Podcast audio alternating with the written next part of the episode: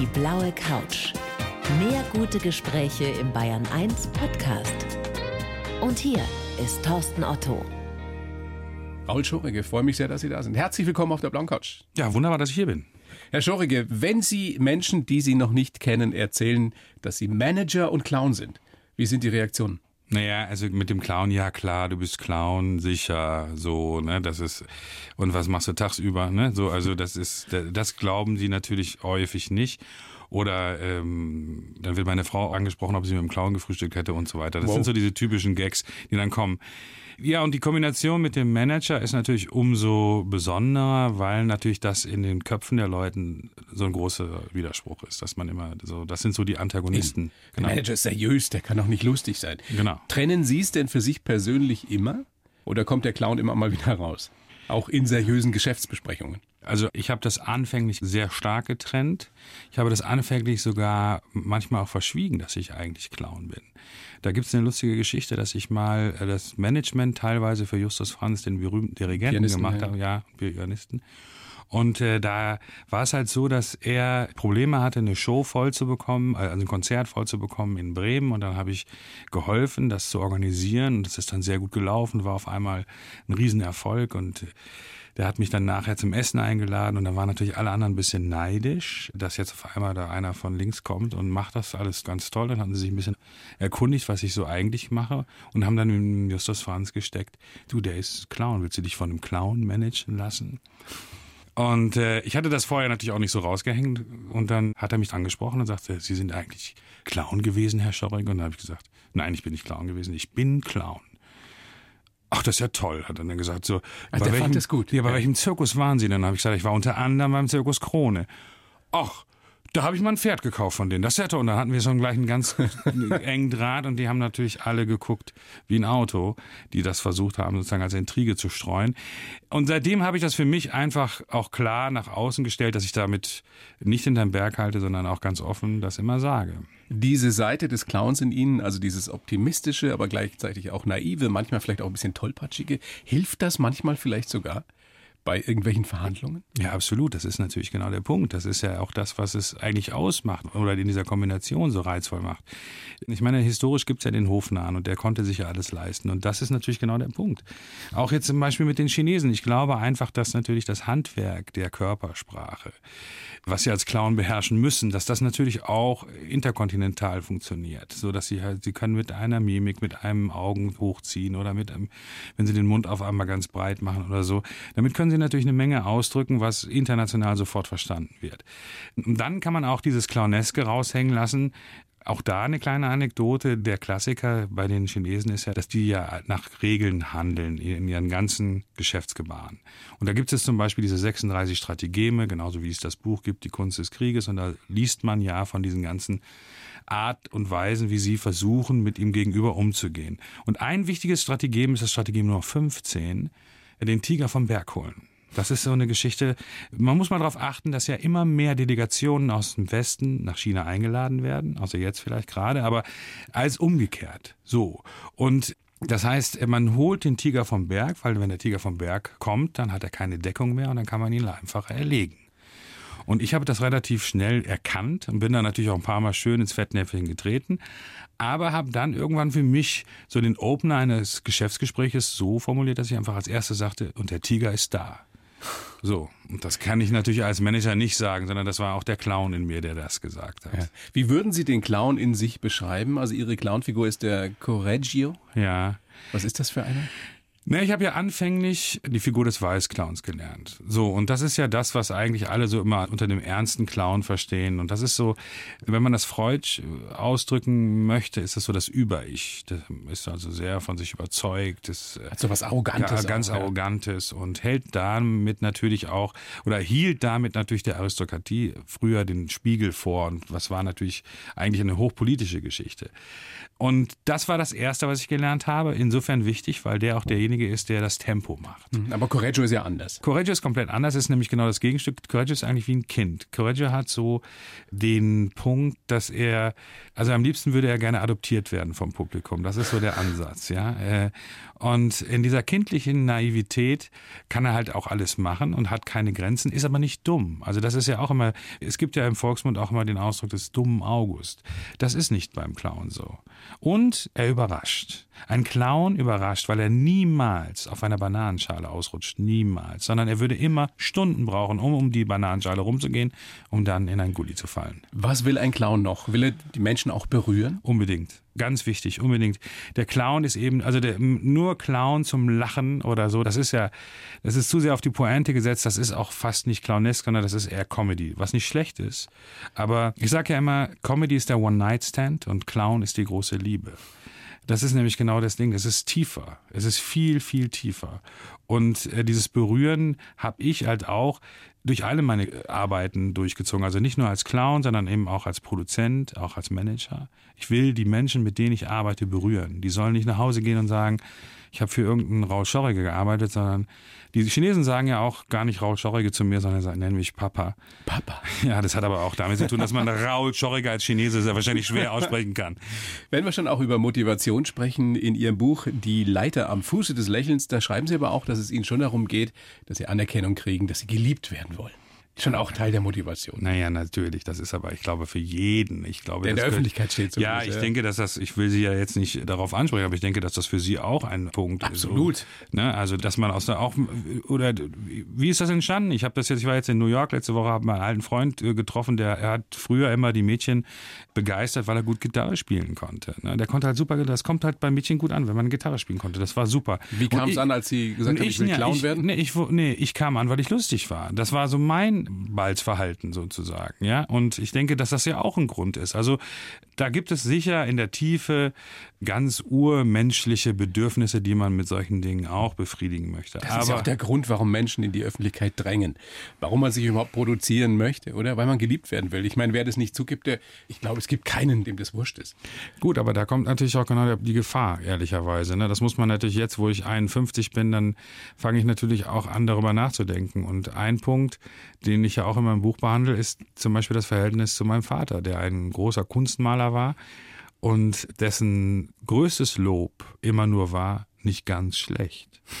So, und das ist natürlich so ein Punkt. Und wenn man dann als Sohn, der jetzt auch in die künstlerischen Fußstapfen irgendwo tritt, äh, das maximal als Lob bekommt, dann hat man natürlich auch ein Problem. Also dann wartet man auf die Liebe des Vaters, vergebens. Ich habe dann, nachdem er gestorben ist, habe ich dann häufig gehört, wie toll er von mir gesprochen hat. Aber leider hat er mir das nie gesagt. Und Sie haben es vermisst? Ich habe das sehr vermisst. Und das ist genau der Punkt. Also da ist nämlich diese Sehnsucht nach geliebt werden vielleicht am Anfang ein Motor, also ganz klarer Motor, weil mein Vater hat ja gesagt, als ich kurz vorm Abitur beschlossen hatte, dass die Welt zwischen Bausparvertrag und Rentenanspruch zu verlassen. Ähm, Sie haben die Schule geschmissen. Äh, ja, ich habe die Schule geschmissen. Äh, da haben die sich sehr gefreut, können Sie sich vorstellen. Und dann hat der irgendwann gesagt, okay, ist in Ordnung, wenn du das machst und du Clown werden willst, dann musst du so werden wie Oleg Popov. Also und das, der berühmte Ja, genau, das ist so, wenn einer sagt, ich fahre jetzt Autorennen, dann sage ich, werd einfach so wie Niki Lauda. Dann oder, ist es okay. Ja, Michael Schumacher. Oder Michael Schumacher, so. Und ähm, genau, das war für mich so der Punkt. Und dann habe ich halt daran gearbeitet, dass ich so werde. Und irgendwann habe ich auch diesen Oleg Popov kennengelernt. Und irgendwann habe ich auch mit Oleg Popov bin ich zusammen aufgetreten. Und ich war sogar mit Oleg Popov zusammen in China. Hat Ihr Papa das noch erlebt? Das hat er eben nicht mehr erlebt. Und das ist so ein Punkt, da merke ich bei mir, dass ich da fast schon dann wütend drüber bin oder gewesen bin, dass ich gesagt habe, jetzt hast du mich so heiß gemacht und hast mich so losgeschickt und mir so einen Rucksack mitgegeben und warst nicht mal da, um es zu sehen. Aber Sie haben es geschafft, Sie haben es hingekriegt für sich. Das stimmt, natürlich, aber die Liebe des Vaters an der Stelle hätte man dann auch gehabt. Gut, man kann sowieso nichts zurückgeben und man kann nicht, und ich sehe das auch ein bisschen, ich habe das bei mir persönlich auch abgeheftet unter der Rubrik ähm, Ehrgeiz und äh, oder, oder auch Motivation. Ich denke nur, ich habe drei Kinder und ich denke nur, dass ich das bei meinen drei Kindern besser machen muss. Das können wir nur hoffen. Ja, ich hoffe das auch. Im Nachhinein werden unsere Kinder uns dann beurteilen und sagen, was wir besser oder genauso wenig gut gemacht haben. Sie sind gerade unterwegs auf Tournee mit dem chinesischen Nationalzirkus durch Europa. Die Show hat viel zu tun mit dem, mit dem Fest des chinesischen Neujahrs. Ja. Warum ist das so wichtig für die Chinesen? Naja, weil A ist es ja vergleichbares Fest in der Größenordnung wie für uns Weihnachten. Also das ist sozusagen eigentlich das familiäre Fest. Jetzt speziell für die Artisten ist es insofern wichtig, weil die ja viele Jahre, teilweise zehn Jahre in der Ausbildung auf diesen Akademien sind. Und die dann, besten chinesischen Artisten ja, ja, und Artistinnen genau. sind mit dabei. Ja. Genau, ja. Und die sind aber auf diesen verschiedenen Zirkusakademien, die im Land verstreut sind. Und die kommen auch nicht dann irgendwie jetzt aus der Region, sondern die kommen von weit her dorthin. Das ist wirklich vergleichbar, wie hier irgendwelche Fußballer in Jugendaufbauzentren sind. Also von daher, und die können nur einmal pro Jahr nach Hause. Und das ist an diesem chinesischen Neujahr. Also von daher ist das für sie schon sehr, sehr wichtig. Meine Artisten hatten dieses Jahr das Pech, dass sie auf Tournee waren. Das chinesische Neujahr haben sie in Deutschland verbracht. Deswegen war es dann wichtig, dass Papa, also ich, schon dann auch sich darum gekümmert hat. habt ihr ordentlich gefeiert? Ja, wir haben vernünftig gefeiert. Das muss man auf jeden Wie Fall sagen. feiern die Chinesen Neujahr? Ja, mit Teigtaschen. Das ist sehr interessant. Das, das kann man denen fast nicht zutrauen. Sie muten sich da eine Menge zu. Die essen pro Person 30 von diesen Teig. Das sind vergleichbar- Dumplings? Ja, Dumplings. Ja, das sind wie Maultaschen, die verschiedene Füllung haben. Und das 30? ist 30 pro Person. Also ich habe irgendwie zarte, kleine kleine, Künstlerinnen? zarte Künstlerinnen, die so, so wie Fliegengewichte durch die Welt fliegen, die essen dann auch 30 davon. Das ist unglaublich. Also die können sie aber nicht mehr verdoppeln sie wahrscheinlich, ja, der Tag danach war frei.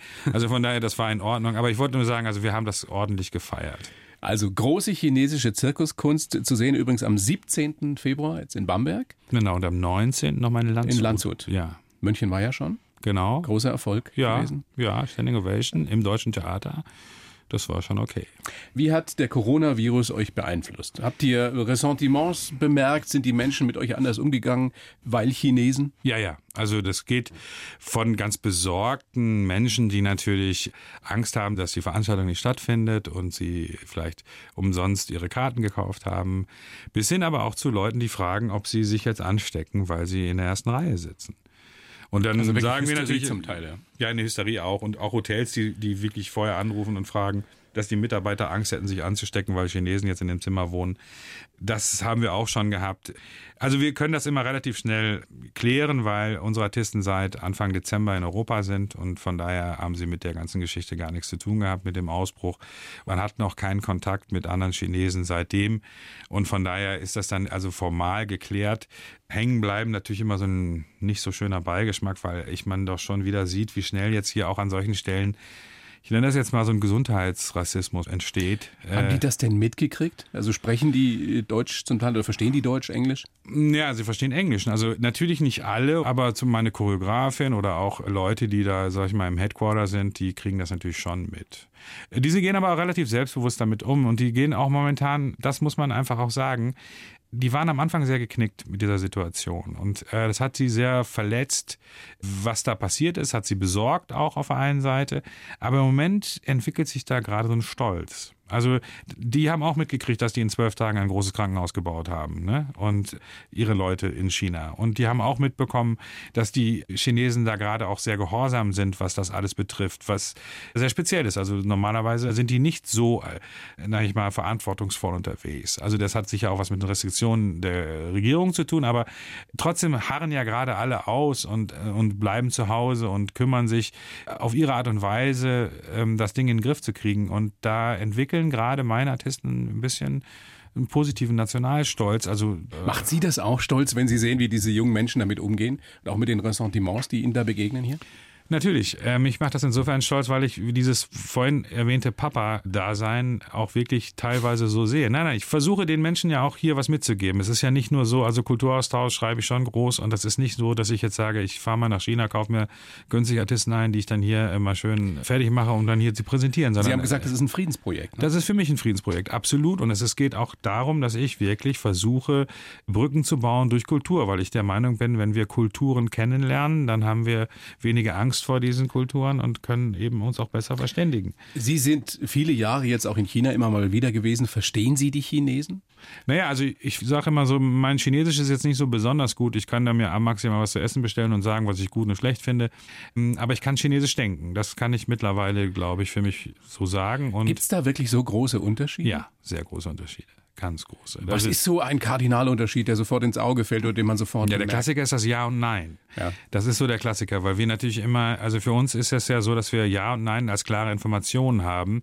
Und da ist es halt so, dass dieses Ja, was die häufig benutzen, auf Chinesisch Dui oder Hoda, ähm, äh, Dui, Dui, Dui, sagen die Chinesen häufig, äh, das ist aber nicht das Ja, was wir kennen. Das ist nicht Ja, ich bin damit einverstanden, sondern das ist maximal Ja, ich habe akustisch verstanden, was du gesagt hast.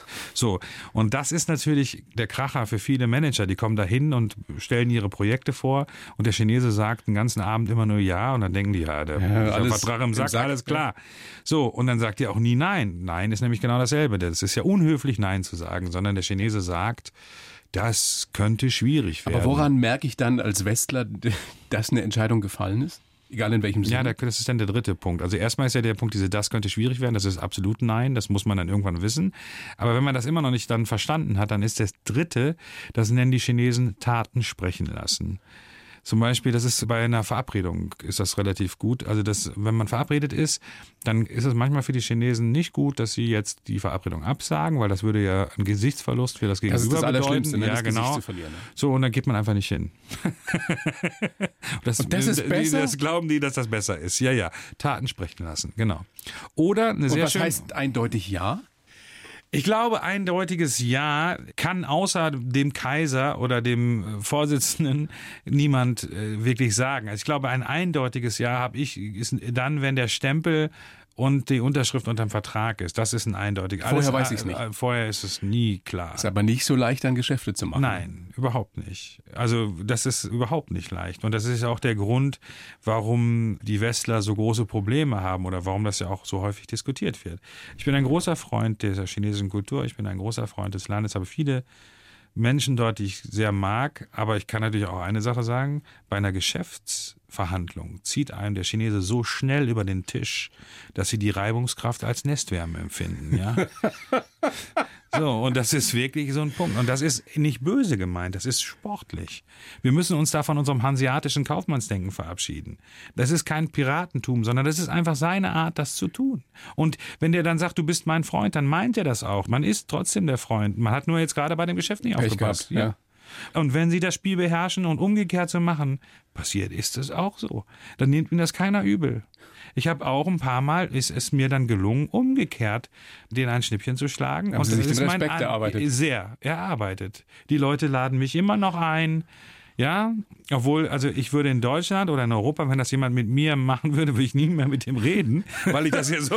Ist das Und, äh, spannend, hey, ja, das ja, wusste ich nicht, Ja, dass ja, das so doch, doch, doch. ist, Und, äh, und das ist einfach so ein Punkt. Und das ist eine Sache, die wir auch verstehen müssen. Also deswegen muss man sich nicht dann, ich weiß ja immer, dass alle dann total pikiert sind, wenn dann irgendwie die Blaupausen von Transrapid verschwunden sind.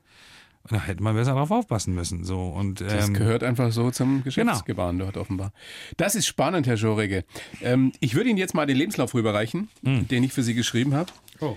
Sie lesen ihn bitte so vor und äh, dann schauen wir mal, was wir danach noch ausführlichst davon besprechen dürfen, müssen, können. Gut. Bitteschön. So, ich heiße Raul Schorrige und ich bin ein Wanderer zwischen den Welten. Zwischen China und Europa, zwischen der Geschäftswelt und der Kunst, zwischen dem Manager und dem Clown. Angetreten bin ich, um die Welt zu verändern und die Menschen mit dem Zirkus zu berühren. Die Jahre in der Manege haben mich zum Erlebnismillionär gemacht. Geprägt haben mich mein früher Ausstieg aus der bürgerlichen Welt, meine Faszination für das Reich der Mitte und die Begegnung mit meinem Vorbild Oleg Popov. Meinen Kindern möchte ich die Anerkennung geben, die ich als Junge vermisst habe. Ich glaube daran, dass Dinge, die man sich vornimmt, auch passieren werden, denn Willenskraft Wege schafft. Ja, das ist sehr schön geschrieben. Das berührt mich jetzt. Darf ich das mitnehmen? Sehr gerne, sehr gerne.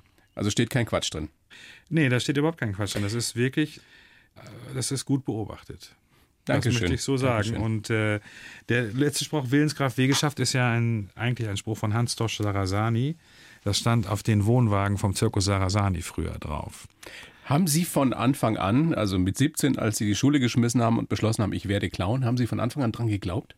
Oder hat sich das entwickelt über die Jahre und auch mit den Erfolgen, die Sie gefeiert haben? Ich glaube, dass das so eine Geschichte ist wie mit der Hummel und dass die Hummel nach allen physikalischen Regeln nicht fliegen kann, weil sie zu schwer ist für die kleinen Flügel und die Hummel das nicht weiß und trotzdem fliegt. Und ich glaube, dass das bei mir auch so war. Und am Wochenende habe ich mich mit ein paar Veranstalterkollegen in Dublin getroffen und dann haben wir so über ein paar Sachen gesprochen. und über Begegnungen. Und ich habe auch festgestellt, dass ich teilweise in meinem Leben, dadurch, dass ich eben an mich so glaubte oder niemals, niemals das Gefühl hatte, dass etwas schiefgehen kann, dass ich so viel Selbstbewusstsein hatte. Und dafür muss Wo ich kommt vielleicht, dieses Vertrauen ja, ich her? glaube, dafür muss ich jetzt im Nachhinein dann doch meinem Vater und auch meiner Mutter danken. Also vielleicht ganz stark meiner Mutter, die das sehr, sehr forciert hat. Ich habe nie daran gezweifelt, dass etwas schlecht ausgeht. Ich bin zweimal in Nordkorea gewesen und habe da Diskussionen mit den Leuten geführt. Wenn ich das heute Leuten erzähle, denken die, du bist nicht verhaftet worden. Aber ich habe auch nie das Gefühl denen vermittelt, dass ich irgendwie Angst hätte, jetzt was zu sagen. Oder Das ist in China wahrscheinlich ähnlich, oder? Können Sie da sagen, was Sie wollen? Naja, Oder also auf in der chinesischen Art und Weise sage ich schon, was ich will. Also auch dort kommt mir der Clown wieder zugute. Es wäre unnütz, eine Diskussion über Menschenrechte zu führen in der Form, wie das jetzt Amnesty International macht. Ich finde das richtig, wie Amnesty International das macht, außen, um das auch ganz klar zu machen. Aber wenn ich dort drin bin, dann würde ihnen sofort ja alle nicht mehr zuhören. Also dann muss ich ja einfach auch einen Weg finden, wie ich denen das Auch erzähle. da wieder der Mentalitätsunterschied. Genau, aber da gibt es natürlich unheimlich tolle Brücken. Also da brauche ich nur Laoze ein bisschen rausholen. Und da werden dann eben auch Chinesen aufmerksam und sie hören mir dann auch zu, weil sie merken, Mensch, der weiß ja was über uns. Denn was ja häufig ist, ist, dass die unsere Gedichte in der Schule lernen und wir wissen nicht mal, wie deren Millionenmetropolen heißen. Das muss man sich ja vorstellen. Also Chongqing, wenn ich das heute jemandem sage, dann sagt jeder, Chongqing ist also was zu essen. Also die- ist die größte Stadt, 36 Millionen Einwohner. Die wissen das zu schätzen, wenn sie merken, wir interessieren uns für ihre Kultur und haben da vielleicht auch ein rudimentäres Wissen. Dann kommt man schneller ran. Bestimmt. Das ist ein ganz wichtiger Punkt. Ich habe sehr häufig das erlebt, dass ich auch mehr wusste. Es gab ja sogar mal Chinesen, die haben einen Artikel über mich geschrieben, äh, der, der Deutsche, der den Chinesen Konfuzius zurückbrachte. Ja, also, weil ich eine Produktion gemacht habe, die hieß Konfuzius und die selber waren total erstaunt, was ich alles wusste von Konfuzius zum Beispiel.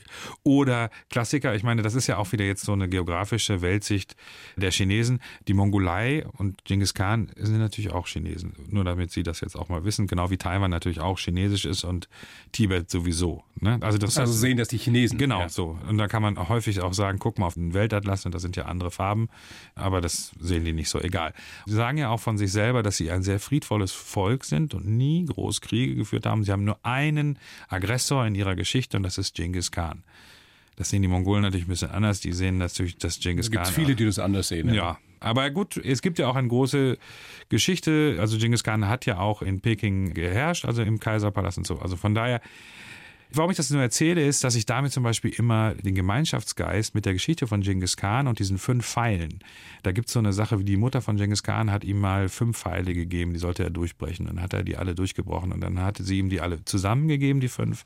Und dann hat er sie nicht durchbrechen können. Und das war die Metapher dafür, dass er die mongolischen Stämme zusammenführen sollte. Und das benutze ich häufig.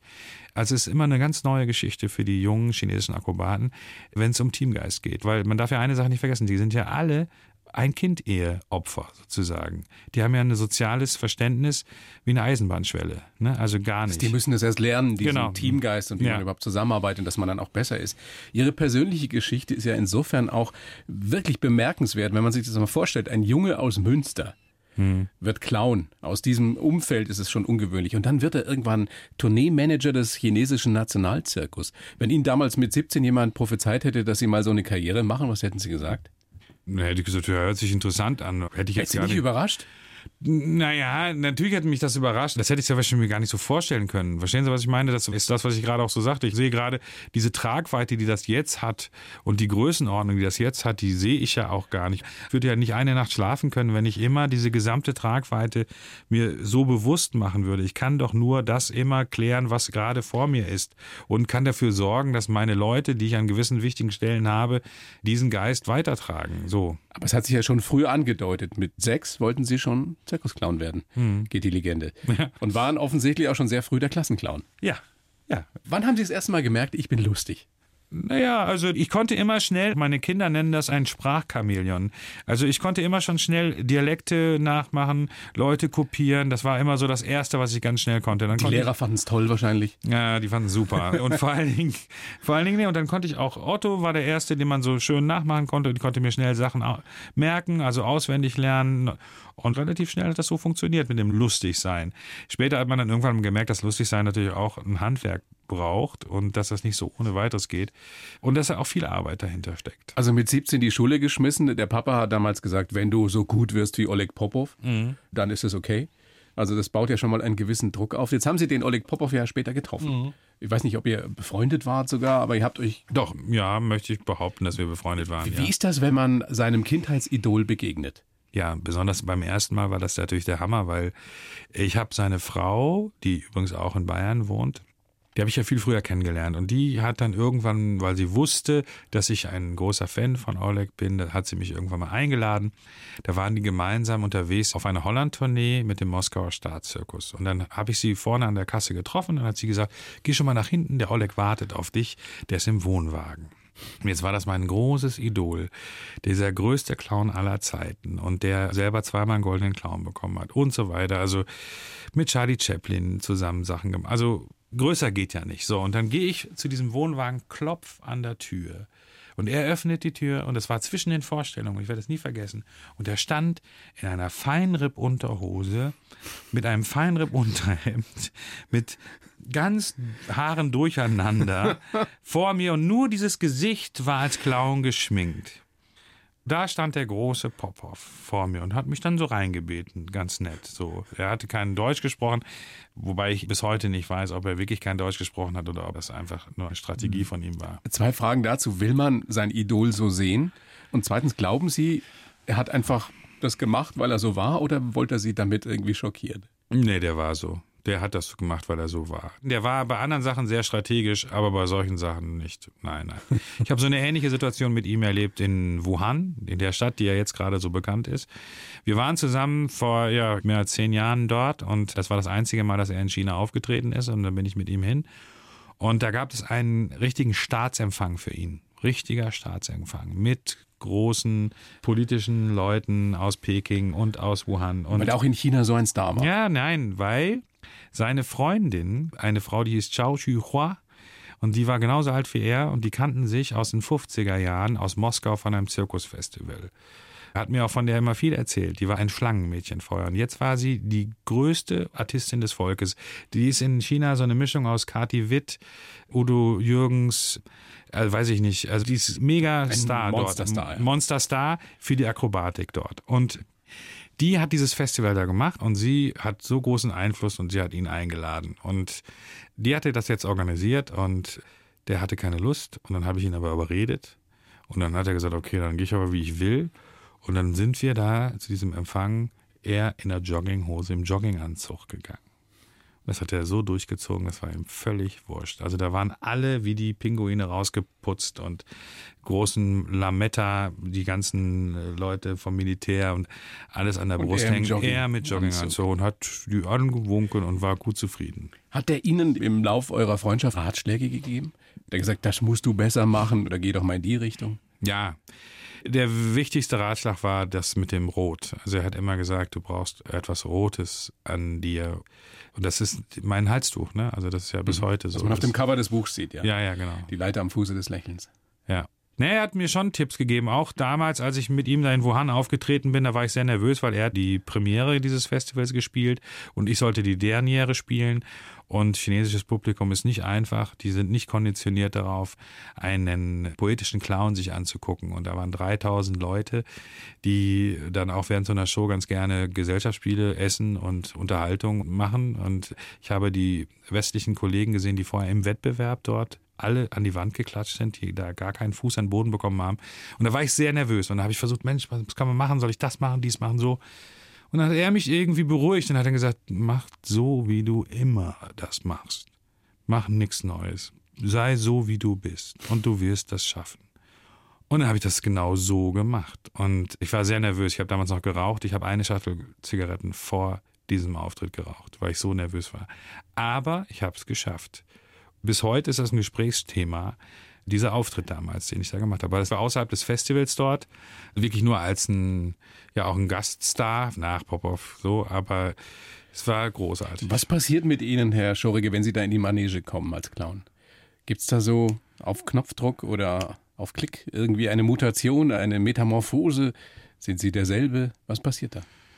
Naja, vorher, ganz kurz vorher, kommt ja dieses tierische Lampenfieber, was jeder immer noch hat. Und das ist, obwohl ich das jetzt so viele Jahre mache, immer noch da. Und dieses Lampenfieber, was dann so endet mit dem Satz, wäre ich doch mal Postbote geworden, ja, das muss ja natürlich genau in dem Moment aufhören, wo man dann rausgeht. Und dann ist der Clown ja so eine Mischung, der ist ja auch ein bisschen Tiger, Raubtier. Ne? Der muss natürlich sehr schnell wittern, wie wie läuft's hier? Stimmungen aufnehmen. Spüren. Genau, um auf der Welle zu schwimmen, weil das wäre ganz falsch, weil dann sind sie kaputt. Also das geht nicht. Dann werden sie zum Kasper. Wenn sie das machen, was die wollen, dann haben sie verloren. Sondern sie müssen wissen, wo die sind. Um, überraschen. Und überraschen, um dagegen zu fahren. Also deswegen ist ja zum Beispiel Helge Schneider für mich auch ein Clown. Ich liebe den über alles. Der ist eben kein Comedian, weil er genau das Ding hat. In dem Moment, wo die Leute mitklatschen, bei Katzenklo, dann ändert er den Takt. So, der fährt immer dagegen und dadurch ist er immer einen Schritt voraus. Und das müssen sie als Clown halt auch hinbekommen. Das heißt, das ist so eine Geschichte, die am Anfang eine Technik ist, wo sie sich sehr konzentrieren müssen und da ist es auch ein bisschen holprig dann. Und wenn man das aber immer macht und man macht, dann kriegt man irgendwie ein Gefühl dafür. Dann ist man intuitiv und das ist das, was ich liebe an diesem Job. Wo dieser Job für mich eine ganz große Offenbarung und Erholung ist, auch von den ganzen Manager-Dasein und von den Steuererklärungen und Excel-Tabellen. Ja? Trifft es das so, wie ich es reingeschrieben habe, Erlebnismillionär durch all diese Absolut. Auftritte? Und die Begegnungen mit den Menschen? Absolut. Erlebnismillionär ist ein wunderbares Wort, ist genau das. Und da bin ich auch immer stolz drauf. Weil das kann mir auch keiner nehmen. Also das ist ja auch unfändbar im Worst Case, ja. Und Sie haben es aufgeschrieben. Ja, wobei ja. ich bin mir sicher, da kommt noch mehr. Die Leiter am Fuße des Lächelns, ein biografischer Ratgeber. Ratgeber aber nicht nur für Menschen, die Clowns werden wollen, oder? Nein, ich glaube aber doch, dieses Problem, was wir haben zwischen dem kreativen Part und diesem rationalen Part, ist doch nicht nur etwas, was sich auf Clown und Manager beschränkt, sondern der hat doch jeder so ein bisschen. Ich glaube, dass die Leute doch alle ihre kreativen Quellen haben in sich und die vielleicht auch manchmal versiegen, weil sie sich zu wenig drum kümmern. Und äh, dass man aber das aufrecht hält, dass man genau diese versucht, diese Marionette zu sein, wo Rumpf und Kopf im Gleichgewicht hängen. Das, glaube ich, ist doch ein ganz wesentlicher Punkt, um durchs Leben zu gehen. Und dieses Kind in sich eben auch nicht in ja. Vergessenheit geraten zu lassen. Absolut, ja. ja. Insofern, ich glaube schon, dass diese Antagonisten des Lebens, die wir ja von Chef, Angestellten bis Bruder, Schwester, also das haben wir ja in ganz vielen Punkten, ist das ja immer wieder da. Und dass wir, wenn wir zu sehr da drin hängen, dass wir häufig das Problem haben, dass wir da gar nicht rauskommen. Und ich habe so gedacht, also das ist jetzt ein bisschen auch da vielleicht etwas hochgegriffen, warum sollte ein Clown anderen Menschen äh, Tipps geben, ja? Aber warum auch nicht? Weil er Dinge aussprechen darf oder ansprechen darf, die andere vielleicht sich nicht auszusprechen trauen. Ja, genau. Und was kann schon passieren? Was kann schon passieren? Außer, dass er aus der Manege geschmissen Leben wird. kommt hier sowieso keiner raus. Genau, so ist das. Das sollte man sich immer mal wieder klar machen. Ja, ja. Herr Schorek, großes Vergnügen, dass Sie da sind. Mir großen Spaß gemacht. Wir sind schon wieder am Ende. Ach, ja, das ging so schnell. Wer hat an der Uhr gedreht? Ja. ja. Sag gerne nochmal. 17. und 19. Februar seid ihr noch in Bayern, am 17. in Bamberg mit dem chinesischen Nationalzirkus und am 19. in Landshut. Und ihr wunderbares Buch, über das wir gerade ja auch nochmal gesprochen haben, Die Leiter am Fuße des Lächelns. Der biografische Ratgeber eines clownesken Managers. Schöner Titel. Vielen herzlichen Dank. Ich danke Ihnen. Die blaue Couch, der Bayern 1 Talk als Podcast. Natürlich auch im Radio. Montag bis Donnerstag ab 19 Uhr.